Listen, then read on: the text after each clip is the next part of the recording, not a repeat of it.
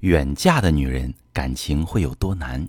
你好，这里是中国女性情感指南，我是许川，用心理学带你找到幸福的方向。遇到感情问题，直接点我头像发私信向我提问吧。收到这么一条提问，一位女士说，经历过一段婚姻之后，所有的人在劝我不要远嫁，难道嫁得近就一定能好吗？那我其实也一直非常想给这个远嫁的女性朋友做一期节目，远嫁到底好不好，行不行，怎么判断？朋友们，不是说近嫁就一定能好，只是相比较而言，远嫁的婚姻更难经营。很多女性朋友在考虑远嫁的时候，考虑的非常不充分，她们实际上并没有真正做好远嫁的心理准备，也没有意识到远嫁需要付出什么代价，以及需要克服哪些情况，这导致婚后矛盾冲突激增，又找不到好的解决方式。前几天我刚接待了一位远嫁的来访者，她结婚不到五年，孩子四岁多。她和老公啊是大学的校园恋人，毕业之后两个人在一线城市奋斗了好几年，感情一直很融洽。决定结婚的时候，他们已经存了一些钱，如果留在一线城市，勉强够一套小房子的首付，每个月房贷要占两个人工资的一半。老公当时跟她商量说，不然回自己老家安家，能生活的宽裕点儿。她当即表示反对，因为老公的家乡离她娘家有两千多公里，太远了。老公劝她呀，说距离不是问题，现在民航和高铁这么便捷，回娘家就是一张票的事儿。况且即使在一线城市，不也是一年最多回去两三次吗？没什么差别。而在自己家乡安家，好处就很明显。首先能全款买一套宽敞的房子，住得舒心，没有经济压力。其次，生活节奏慢，可以有很多时间享受闲暇的时光，旅行可以随时安排。还有一点很重要，就是婆婆可以帮忙带孩子，让两口子都能继续工作，不用牺牲太多。她听了觉得也有道理，但是跟爸妈商量的时候，爸妈强烈反对，说女人不能远嫁，远嫁是不会幸福的，而且不由分说开始在当地给她找相亲对象。在当时那个时候，他觉得父母好自私，而且不尊重他的感爱情。就这样，她义无反顾地跟着老公走了。可还没领结婚证的时候，就发生很多不愉快的事儿。一开始是婆婆不让买房，说家里房子三居室足够一起住，也方便以后带孙子。她以为老公会信守承诺，替她据理力争，没想到老公却帮着婆婆劝她。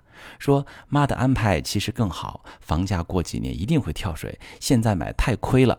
等孩子大点儿，不用人成天看着了，咱们再买房。她强烈反对，和老公爆发了恋爱以来最严重的争吵。婆婆唉声叹气说她不懂事，她想悔婚了，趁还没领证、没办酒席结束这段关系。但就在这个时候，她发现自己怀孕了。老公开始哄她呀，说既然已经怀孕了，就先不要再折腾买房的事儿了。反正孩子出生后需要照顾，和长辈住一起更方便。她妥协了，她觉得这个时候已经没有了退路，自己总不能挺着肚子回娘家。她跟老公说：“你以后一定得对我好。”老公连连答应。但是婚后夫妻俩的感情再也没有好过，婆媳矛盾严重，老公都是和稀泥。家务事，老公全部甩手，都是婆婆料理。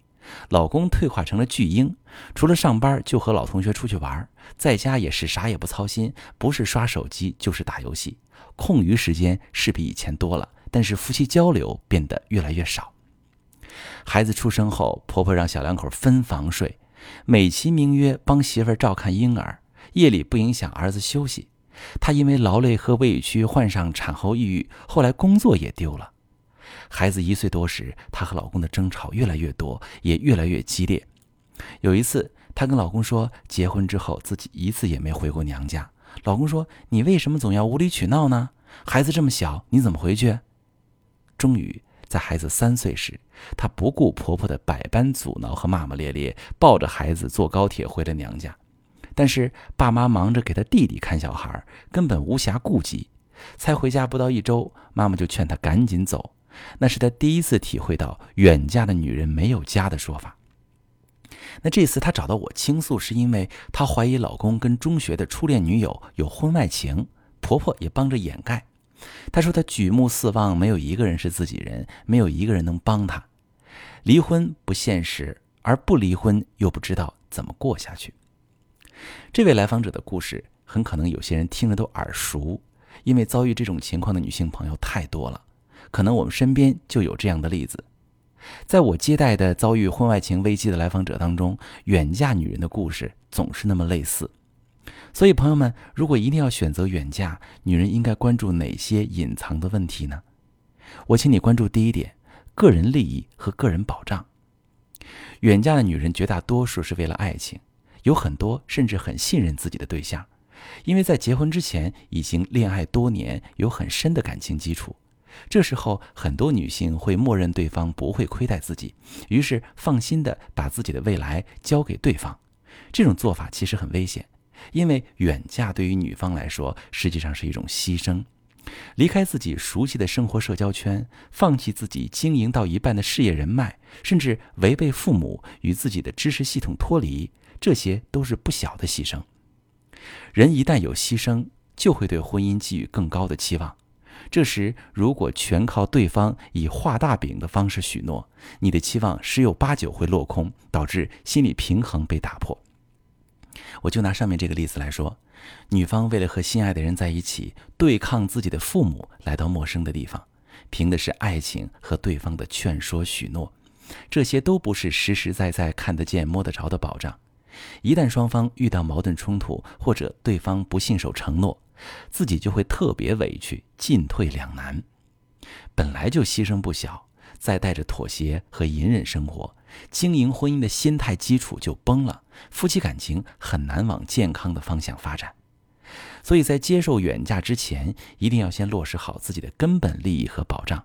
即使是我们无法预知婚后几年老公是不是能够做到始终如一的对你好，但至少我们可以在婚前和老公多沟通。让他先行满足一部分你提出的补偿性需求，尽量减少牺牲与预期不对等的情况发生。那第二点，婆媳矛盾诱发的夫妻矛盾，很多男人是隐形妈宝，可能他不在父母身边时你看不出来，他也能独立思考，也能做家务，可一旦他回到父母身边，他就会退化成小孩儿。很多远嫁的女人都是嫁进婆家，而不是拥有自己的小家庭。这种情况最要命的还不是婆媳矛盾，而是老公退化成妈宝，啥也不干，一切任由母亲操持，责任感锐减，也不维护自己的妻子，让妻子觉得自己就像个外人。女人婚后要的是和丈夫过日子，而不是跟婆婆过日子。当婆婆代劳丈夫的责任，女人在这个家庭里面就没有一点权利了。远嫁之前一定要反复跟对象沟通这个问题。如果对方在婚前就对这个问题搪塞敷衍，没有明确坚定的立场，那么这就是一个定时炸弹，婚后肯定会炸。第三点是风俗人情的适应，两个不同地域一定有迥异的风俗人情，当你没有身在其中时，你很难感受到差异带来的具体影响。一旦你随老公回到他的家乡，你很可能会发现，你的很多合理诉求在对方看来都是无理取闹、不懂事。小到饮食起居，大到人情世故，都是你在学习，在适应。老公或婆家还会因为你适应的不够好而对你产生不满，完全不照顾你的感受和需求，因为他们体会不到你的难处。如果你是一个适应能力不强的人，你日常的委屈很可能不会被原谅，你也得不到足够的照应。在这种情况下，你也很难做到带着积极的心态经营婚姻生活。最后一点就是。如何维系和娘家的关系，以便维持住自己的支持系统？即使是和最亲的父母，长时间不见面，感情也很难维持。